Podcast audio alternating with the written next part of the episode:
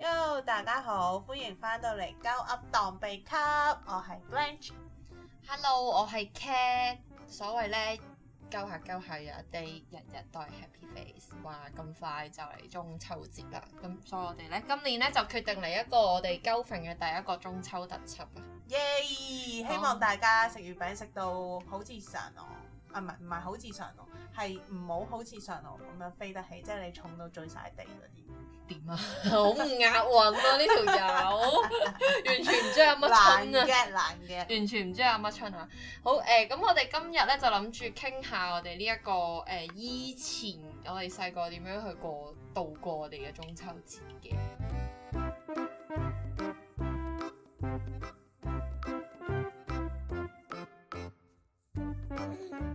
唔係啊，但係我想講咧，其實我個人真係冇咩過節日嘅氣氛嘅。我唔知係咪因為人大咗，真係好少有過節日嘅氣氛。咁你細個嗰陣時咧，我就記得會有誒、除咗幼稚園咯，因為你幼稚園一定係有個 task 係做燈籠噶嘛，係啊同係爹哋係媽咪一齊唔知拎啲竹喺度折誒攞啲玻璃紙黐下黐係下做燈籠係係啲交功有有課有咁樣咯，跟住同埋中秋節一定會有月餅食咁有樣，係係係。跟住所以誒、但係大個之後咧都唔會有特別話有啲乜嘢即係好興奮嘅時間，除咗以前翻工嘅時候咪多咗日假期咯。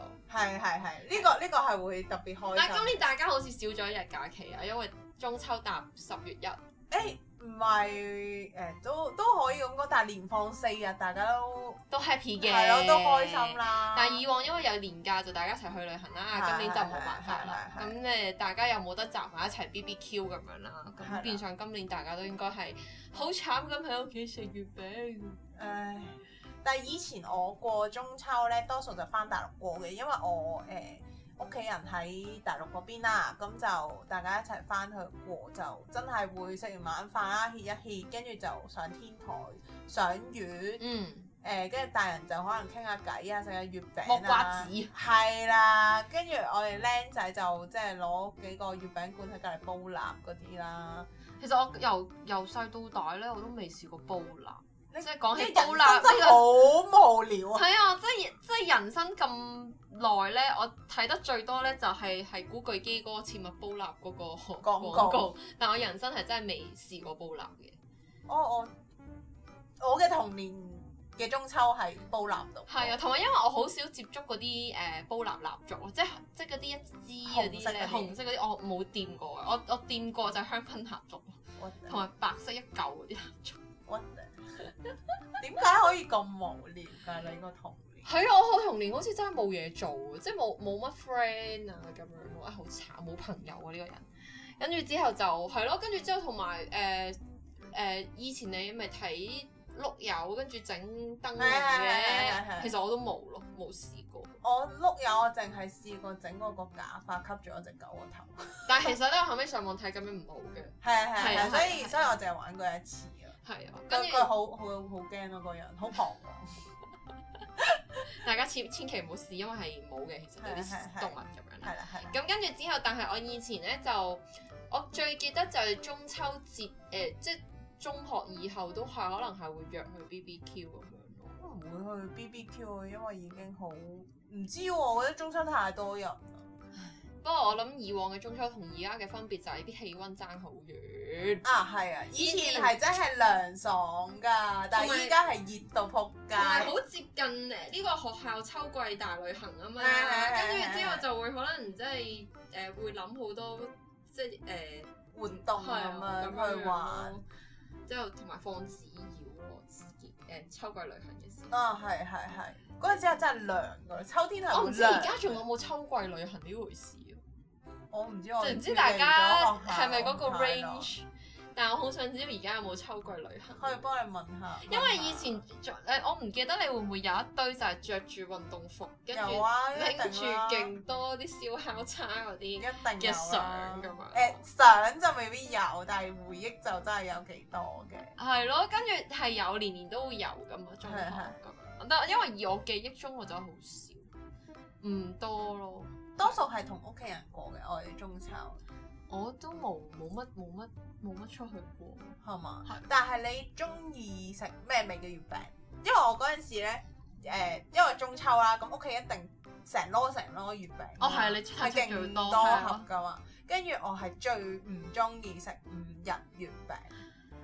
我唔，我覺得係如果三十歲以前嘅人咧，應該冇人中意食五仁月餅。我媽好中意食五日，係啊，上咗年紀嘅人真係好中意食。我理，解唔到好甜啦，一嚟二嚟係好難咬啊，我唔真係好我唔硬啊識欣賞啊。好硬、但佢哋啊。話係健康啲嘅五仁，所以啲老人家係因為超全級部都中意係古人咯。啊嘛喂，，但係我想問另外一個問題，即係講起月餅，你係中唔中意食新式嘅冰皮月餅？唔中意。我都唔中意，我我唔知就係大家唔中唔中意，但係我就唔中意。我淨係中意食誒雙黃蓮蓉。雙黃白蓮蓉定雙黃蓮蓉係兩隻嚟嘅。其實我白蓮蓉同蓮蓉我都唔中意食，我淨係中意食佢個黃同佢個皮啊咯。仆街啊！呢個因為我最中意食嘅月餅咧係誒豆沙餡，純豆沙餡。因為我媽咪以前係做齋鋪嘅，咁佢變咗中秋咁，佢一定會有啲月餅咁樣啦。咁佢就會攞翻嚟。我好中意食紅豆餡嘅，齋紅豆餡裡面係連蛋黃都冇，嗰隻純嗰隻咧。就我好矜食貴㗎，我媽咪以前做酒店咧，就專門拎啲酒店嘅月餅翻嚟食。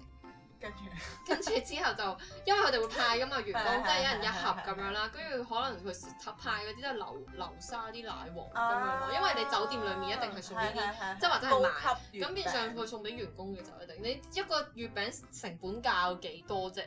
都係。跟住都佢係但係但係貴就貴咗個盒咯，個盒都成五十蚊，咁即係一定咧要睇落 grand 咁樣，係你啊多數買得酒店月餅嘅都唔係自己食㗎啦，都係送禮用㗎啦。係啊，跟住所以就見誒有幸，因為呢件事，所以就見過下啲高級嘢咁樣樣咯，即係即係食下啲即係所謂嘅流沙奶黃咁樣樣咯。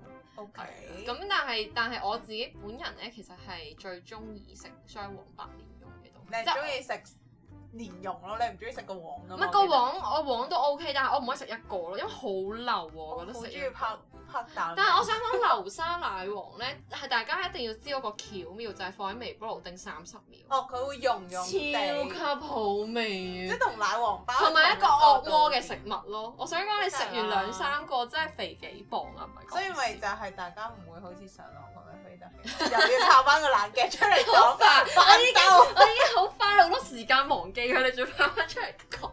反斗反斗。係啊，跟住跟住同埋點講咧？以前中秋節其實以前中秋節我都冇乜，因為我哋又我我我係一個我屋企係冇乜親戚嘅人嘅，我哋係唔會話我送呢樣送嗰樣係嘅。咁但係以前就叫做有好多同學仔爹哋媽咪會大家交流下咧。係係，咁但係因為後期咧試過有一年咧屋企即個泰國月餅，真係食幾個星期食唔晒咧。嗯嗯咁但係抌咗又好煩嘅，係所以我媽着誒嗰陣時開始咧就掌握咗一個 logic，嗯就係可能買兩盒嘅啫。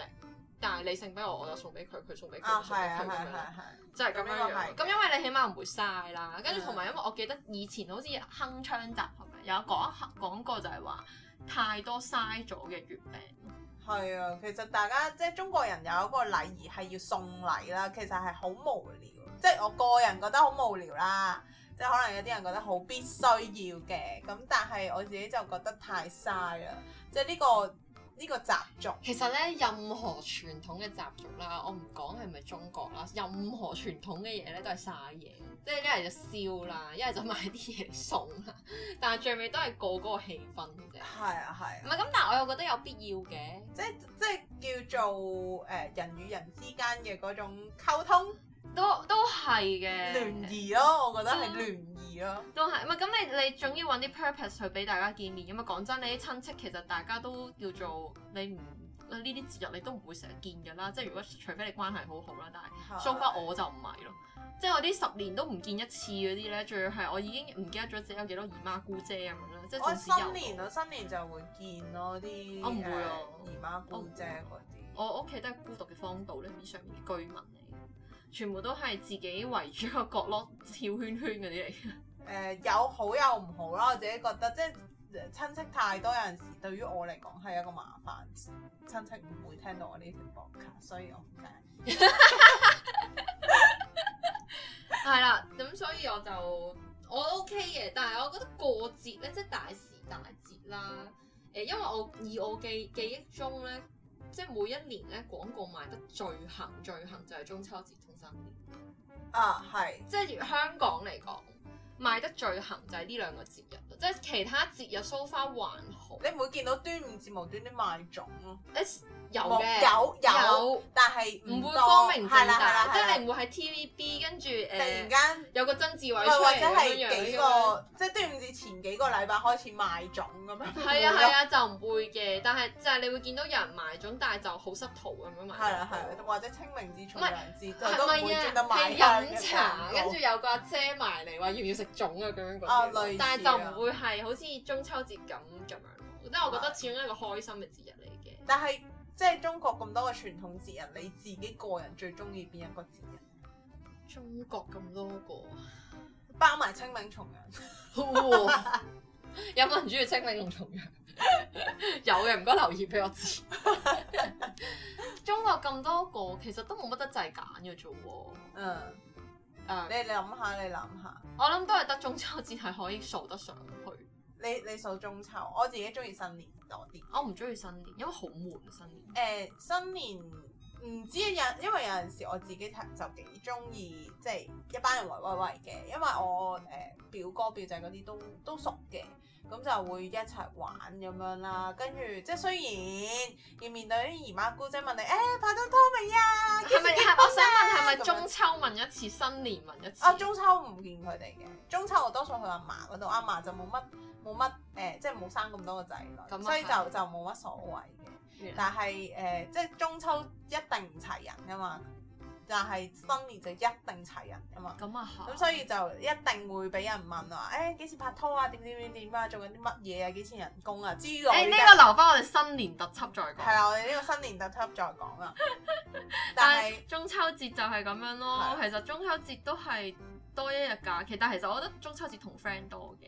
係啊係我啊，又好似歷數為數唔多嘅出去咧，都係唔知大家出去做乜咁樣。即係啊，我記得好似曾經有玩過熒光棒咯，熒光棒。但係之後而家已。經唔再有熒光棒呢回事因，為佢嗰個染料同埋好唔環保係啊嘛係。但係但係呢個都係童年嘅回憶嚟嘅，都係嘅，都係啊係，即係咁多開心啊嘛。但而係家燈籠我中意係紙掹起放蠟燭嗰種，哦，燒燈籠，係係係，以前會即係完咗就會覺得唉燒燈籠咁樣，我未玩過呢啲啊，真係。但係我真係好中意嗰隻燈同埋以前咧，我好慘噶，成日見惠康一定係有得買紙燈籠噶嘛啊，跟住我成日都想買個翻去玩，但係從來都冇買過。